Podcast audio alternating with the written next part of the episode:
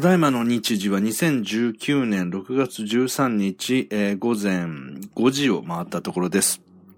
えー、サントリーザブリュー、セブンアイプレミアムのサントリーザブリューという、まあ、発泡酒ですかね。えー、アルコール5%、500ml を飲みながら、まあ、こういう言い方をすると、まるであの、サン、えっ、ー、と、セブンアイさんがね、提供としてついてるかのようですけど、僕がただ単に暗飲して飲んでるものを紹介するから CM のようになってるだけです。まあそれはいいんですけど、この枠だ、この枠はですね、えー、自称表現者、哲学者、芸術家の東山誠がですね、えー、喋りたいことをただくっちゃべると。えー、しかも酒を飲みながらね、えー、くっちゃべるという枠でございます。まあ大げさなものではございません。えー、自宅でですね、ビール片手に、えー、録音アプリの、録音ボタンを押して、で、喋り終えたら、えー、止めて、で、それをインターネット上にアップすると。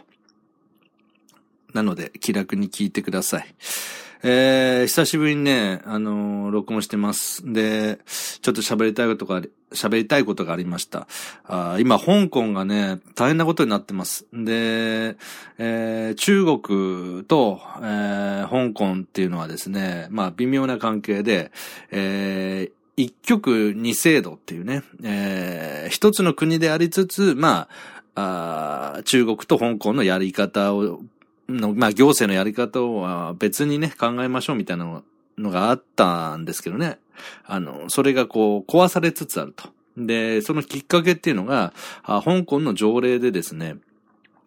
えー、政府に対して身柄を拘束された容疑者ですね、を中国本土に引き渡すことを可能とする条例が、あできると。ということで、えー、香港の若者がそれはとんでもないということで、体を張ってですね、今、あ100万人以上の若者がデモをして、で、それを、あ中国共産党のですね、人民解放軍が香港警察えー、だけじゃなく、香港警察のふりをした、えー、人民解放軍が、暴力でですね、弾,、えー、弾圧してます。で、日本でもニュースになってますし、えー、中国、香港のですね、えー、このデモのリーダーである、えー、女性がですね、日本に来て外国記者、何でしたっけ？外国の記者クラブみたいなのがありますよね。えー、そこで、えー、日本に対しても理解を、そして支持を求めて、えーえー、喋ってました。で、本当に香港の若者の、えー、置かれている運命といいますかね。もともと香港が、えー、イギリス領で、えー、1997年ぐらいまででしたっけ、えー、香港はイギリス領で。で、民主主義っていうものが根付いた後にですね、中国に、えー、返還されているわけで、えー、香港だけはですね、すごく特別なエリアなんですよね、中国の中でもね。中国でありつつ、えー、中国ではない。えー、どちらかというと、中国共産党の独裁国、えー、独裁国家の影響を受けていない、えー、エリアで、当然それで育った人たちっていうのは民主主義という自由主義、そういうものを、えー、根付いてるんですよね。なので中国と中国のやり方っていうことに、ああいう独裁国家的なやり方。まあ、臭いものは、には蓋をして、都合の悪い人間は排除していくという、えー、絶対王権的なね、えー、やり方っていうものに対しては当然反発しているわけですけど、まあ、まさか、ああれだけの若者がデモに加わって、えー、行くというのは本当に僕もちょっと予想以上でした。それと同時に自由を求める僕ら日本人にとっては今当たり前に享受しているこの自由ですよね。あの表現の自由とか発言の自由だとかね。まあもちろん自己責任は伴うんですけど、えー、僕が例えば政府の悪口を言っても、あるいは政府のやってることを非難しても、それは保障されるわけですよね、憲法で。ところが中国、えー、ではそうではない。えー、中国共産党の悪口を表だって言えば、あ場合によって拘束されてしまって、どういうような状況になるかわからないような、あ行方不明になったりするみたいなことはあるんですよね、未だに。えー、ある本屋さんがそういう中国の民主化ですとか、中国共産党を批判するような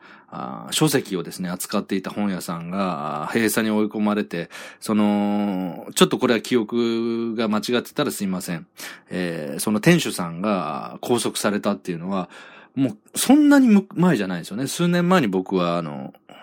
記憶してます。えー、まあ、とにかく、この、えー、身柄を拘束されて中国本土に引き渡すってことになればですね、えー、もう行方不明になって、全くその、えー、いわゆる、僕らが普通に、えー、日常生活を送っているような法治国家的な、あおかしいことがあったら訴え、行政機関に対しても訴えるとか、そういう手段はもう及ばないんですよね。なので、引き渡されたら最後、どうなる、どうされるか、どうなるかもわからないんですよね。うん。そういう恐ろしい、えー、条例が可決されようとしていて、それを撤回しようとしてるわけですよね。で、香港の議会っていうのが、あの理屈としては、中国本土から香港にえー、犯罪者が逃げ、隠れ蓑にしてしまうんじゃないかと。それを防ぐためだって言ってるんですよね。香港に行って、香港の、えー、まあ、一国二制度ですから、その、香港の制度によって守られて、か、隠れ蓑になってしまう場合があるから、あ香港で拘束された人も本土に連れて行けるようにしようっていう、まあ理屈なんですけど、これ通してしまったら当然、中国共産党にとって都合のいい、えー、条例になりますよね。で、香港の議会とかっていうのは、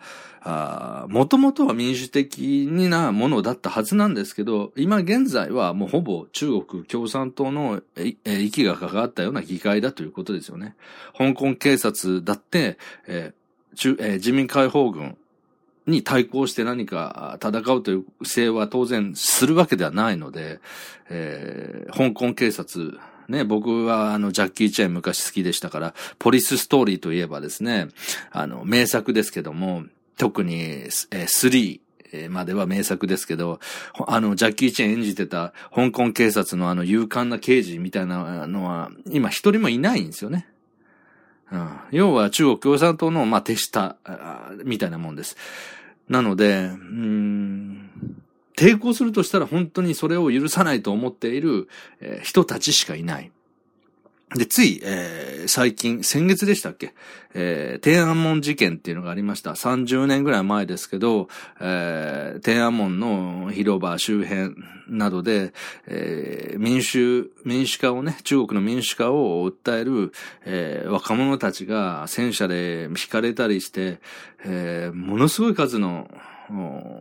若者たちが亡くなったんですよね。でその後も、えー、暴力で、武力でもって鎮圧してしまって、まあ、天安門事件に関してはもう検閲もされて、ネット上でも、えー、中国では、えー、検索することができないので、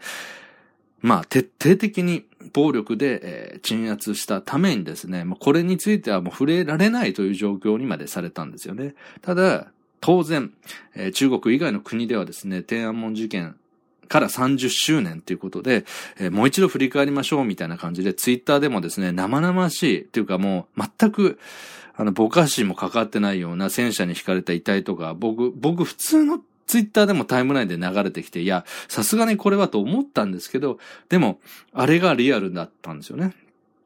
あのー、そんなに知識がない方、特に、えっ、ー、と、僕は、えっ、ー、と、先月、先日、44歳になりましたけど、僕より若い方は天安門事件自体知らないという方もいると思うので、タイムラインにああいう、えー、ぐちゃぐちゃになってしまった遺体みたいなのが流れてきたら、心の準備も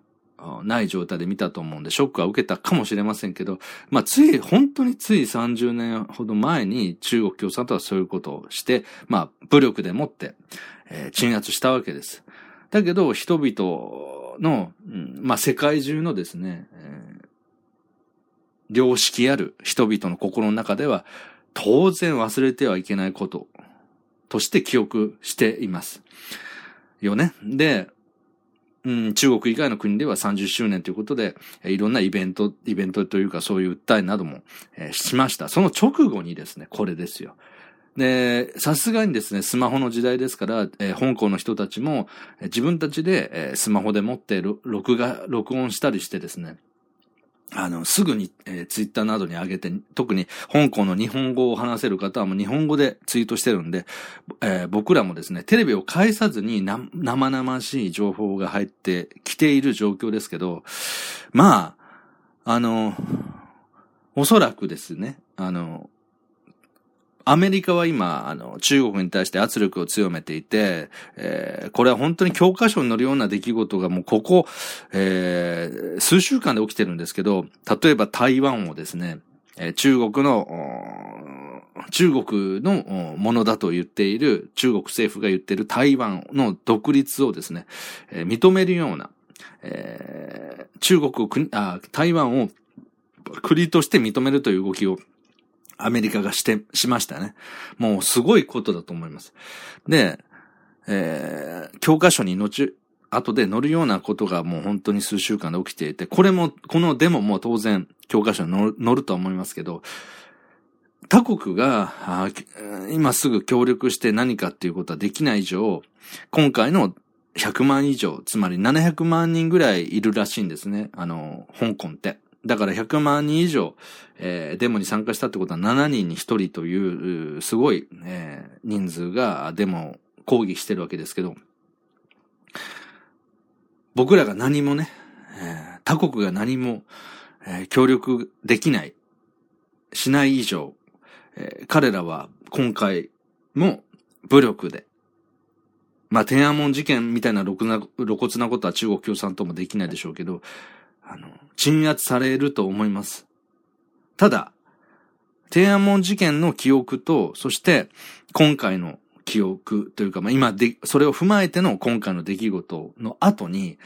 中国が間違いなく孤立するなと思いますよね。アメリカも人権問題で中国に対してウイグルだとかモンゴルだとかっていうね、自分たちの都合で、自分たちのものとしてですね、彼らの、まあ、権利だとかそういうものを結局は叩き潰してるわけですよね。うん。これが火種になって、今回のことがさらなる火種ですね。天安門事件のあの青年たちの死も、やっぱり僕らの記憶にあるってことは無駄ではないし、今回のことがさらなる火種になって、中国が、の共産、まあ中国というか中国共産党ですよね。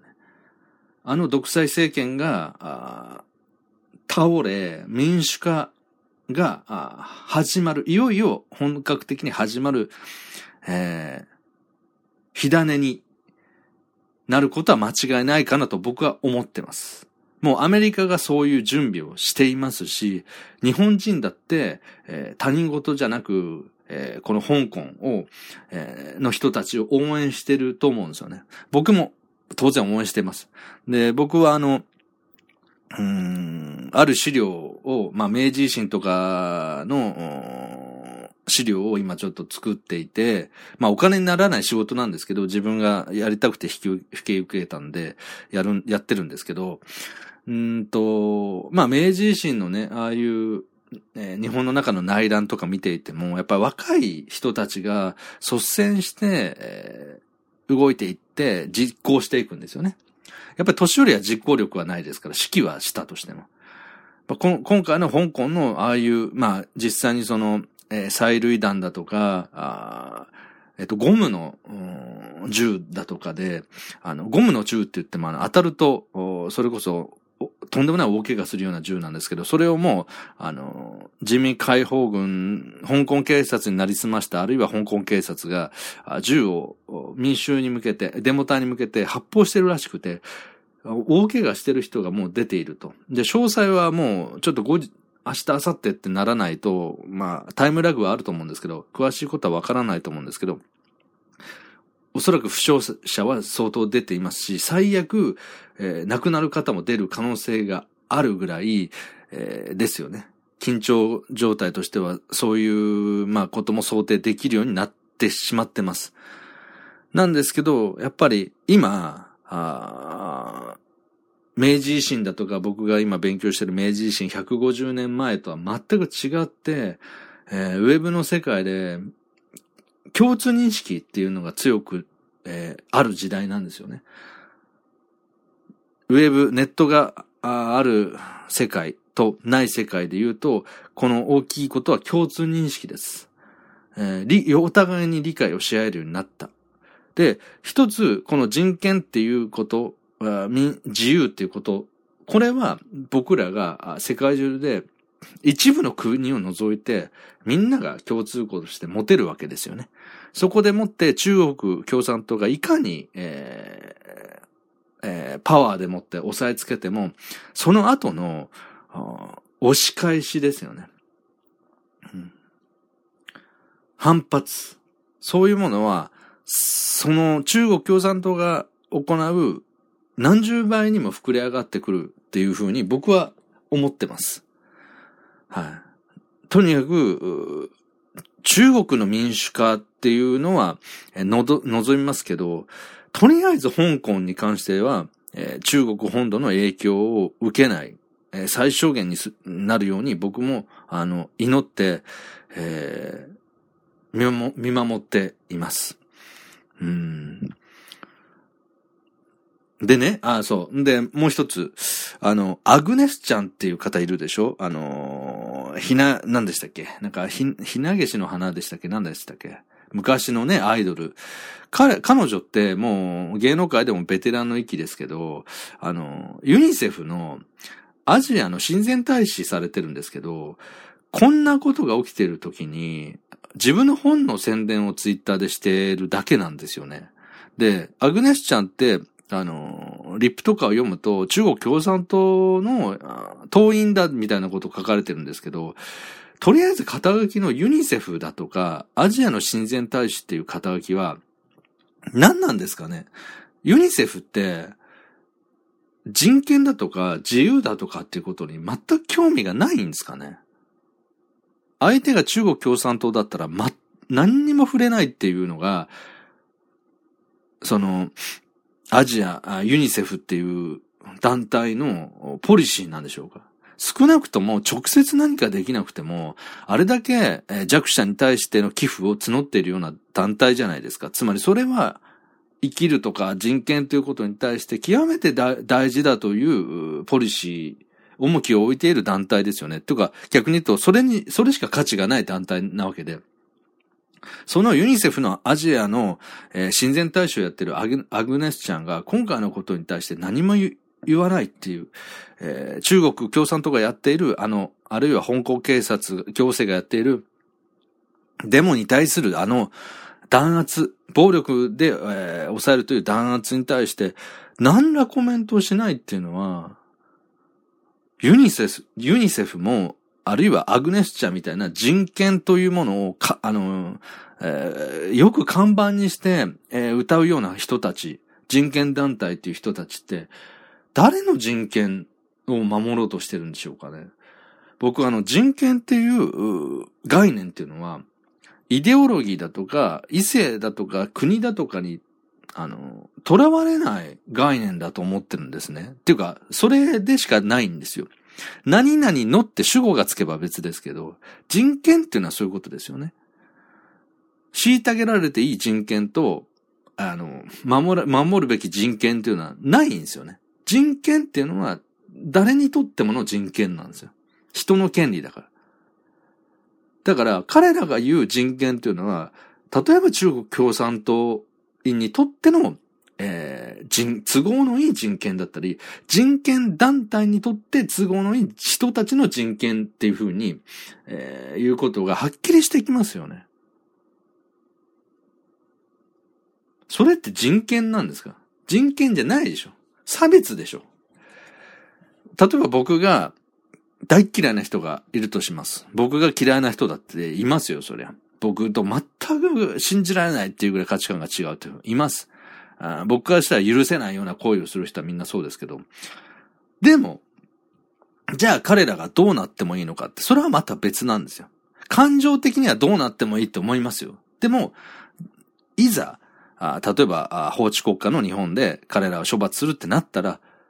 どうなってもいいっていうわけにはいかないんです。やっぱりそこには人権がある。ただ日本の今の司法で問題になっているのは、被害者と加害者だと、被害者の人権よりも加害者の人権を守ろうっていうウェイトのバランスの悪さは感じますから、それは問題ですけど。ただ、僕が今言いたいのはそうじゃなくて、加害者であっても人権を守る。当然、同じように、いや、それ以上に被害者の人権を保護するべき。ただ、加害者がいかに、えー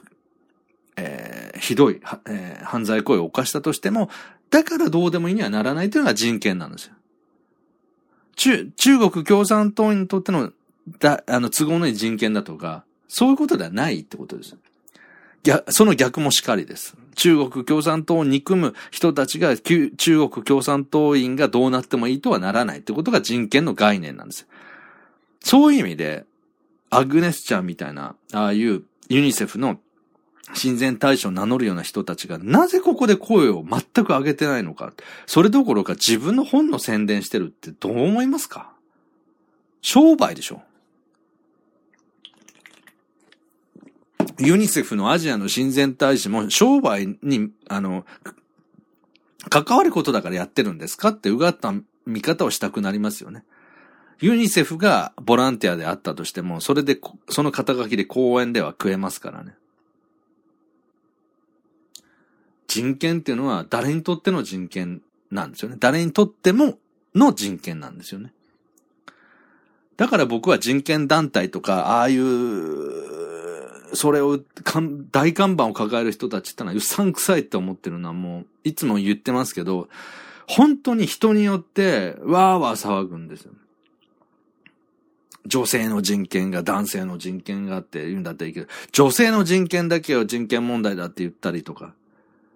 男性にも人権があるわけですから。同じようにバランスを取れる人じゃないと人権を語っちゃいけないんです、そもそも。私たちがこんだけ虐げられているって、それはいいと思いますよ。そういう訴えはね。差別を受けている。それはいいと思います。ただ人権っていういうような人たちは、誰にとってもの人権っていうことを看板にしなきゃいけないのに、何にも触れないとかっていうのは、本当に、なんていうかな。偽物汚いなって思いますよね。だから彼らが、彼らみたいな偽物の人権派が言うような優しさだとか、自由だとか、生き方だとか、えー、弱者だとか、そういうキーワードってのは僕はもう一切聞く気が起きない。偽物だから。彼らにとって大事なものしか認めないんですから。まさに中国共産党と一緒でしょ彼らにとっての、でしょ周辺国、あるいは、全世界にとっての人類にとってのなんていう抽象度は持ってないんです。自分らのだから。だからそれは人権っていうものじゃない。真逆なんです。とにかく、中、香港の青年たち、えー、が、の望みが少しでも叶うように、えー、お祈りしております。そして、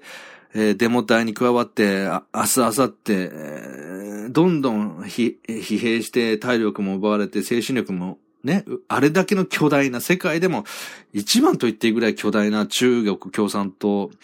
えー、という、独裁政権の、えー、兵隊たちですよね。中人民解放軍っていうのはね。それと向き合うんですから、どれだけ、いろ、えー、犠牲が出るかわからないけど、彼らが最小限のけ、怪我や、リスクで、この衝突が収まることを祈ってます。そして、え一人の日本人として、香港の、民主、民主、民主主義ですね。を、心の底から応援したい。そう思ってます。僕ら、僕ら日本人だって、今こうやって、えー、政府の批判をしてみたり、あるいは擁護をしてみたり、何でもいいんですけど、自由に物を言ったり、えー、自己責任の上で、自由に物を言ったり、自由に表現できたりっていうことが、起きるまでは、えー、ただ単に、えー、太平洋戦争で、えー、アメリカから憲法を押し付けられたものをあれしたために、えー、民主化してどうだこうだだけじゃないですからね。明治の頃からあの、自由っていうものを勝ち取ろうと、なんか自由民権運動とかなんかありましたよね。命がけで暗殺されたりして、自由を歌った人たちというのはいたんです。アメアメリカによって得られただけじゃなくて、その前からあるんです。たくさん血を流した人がいて、僕らはもうそれ当たり前すぎて何にも思わないけど、でも僕らが当たり前すぎるぐらい、えー、それを享受できているのは、当たり前じゃない時代に、懸命に平等だとか、えー、差別だとか、はと戦って、えー、自分の体を張って戦って、そして実際に命を落として、で、それがまた伝聞されて、えー、影響を、えー、受けて、えー、あちこちで一気を起こしてみたり、もちろん、えー、国家権力だとか、あ大きな組織に、えー、喧嘩をふっかければ、最後はね、惨めな、うん、無ごたらしい死に方をするってことは歴史的にずっと繰り返されてきましたけど、分かってても、立ち向かった人たちがいたおかげで、僕らは、あたあこの民主主義だとか自由だとか選挙権だとかそういうものは当たり前に得てるんですよね。それだけは忘れちゃいけないと思います。当たり前すぎるぐらい得られたことを感謝するっていう気持ちは当たり前じゃない。当たり前には、思っちゃいけないんですよね。当たり前じゃなかった時代がある。今、香港は今、そその戦ってる真っ最中です。彼らは鎮圧されるでしょうけど、その鎮圧されるっていうところまで僕らは見届けて、えー、より一層ね、自由だとか民主主義っていうものの、えー、愛する人間として、香港あるいは中国の民主化ってものを望むべきだと思います。彼らの、彼らからもらうパワーをね、元に。うん。まあ、とにかく、一日も早い、えー、早く、うん、いい形で、えー、この衝突が終わることを願ってます。はい。ということで、えー、日本にいてね、こうやって、一人でくっちゃべって酔っ払ってくっちゃべることしかできないっていうのはありますけど、あとりあえず自分が喋りたいこと喋るという枠なんで、えー、香港のね、えー、青年たちが中国共産党と戦っている、そのことについて思ったことを述べました。はい、以上でございます。